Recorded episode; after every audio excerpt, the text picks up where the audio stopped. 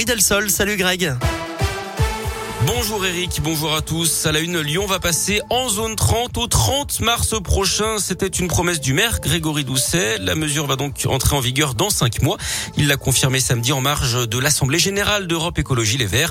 Seuls quelques axes resteront limités à 50 km heure. C'est pour réduire le nombre d'accidents, mais aussi le bruit lié à la circulation. Emmanuel Macron, près de chez nous aujourd'hui, le chef de l'État est attendu dans la Loire, à Siléane, une entreprise de robotique de Saint-Etienne pour évoquer son plan France 2030.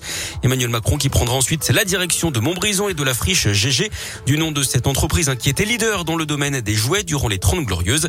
Le site fait aujourd'hui l'objet d'un plan de réhabilitation. Ce sera justement la deuxième thématique abordée euh, durant cette journée.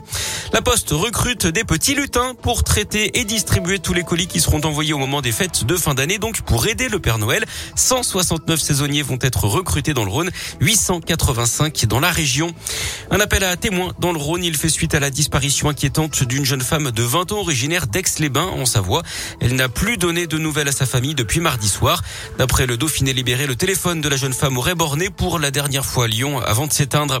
Du sport et du foot 0-0 hier soir entre Marseille et Paris. L'OL s'est sabordé à Nice en début d'après-midi. L'OL menait 2-0 avant d'encaisser 3 buts et de finir à 10. Au classement, Lyon est 9e mais reste à 3 points du podium. Et puis en basket, la victoire de Lasvel hier contre Chalon-Reims 94 à 80. Et puis un mot de la météo, il y aura du soleil dans l'agglo aujourd'hui 6 à 8 degrés ce matin. Il fera jusqu'à 18 degrés cet après-midi à Lyon.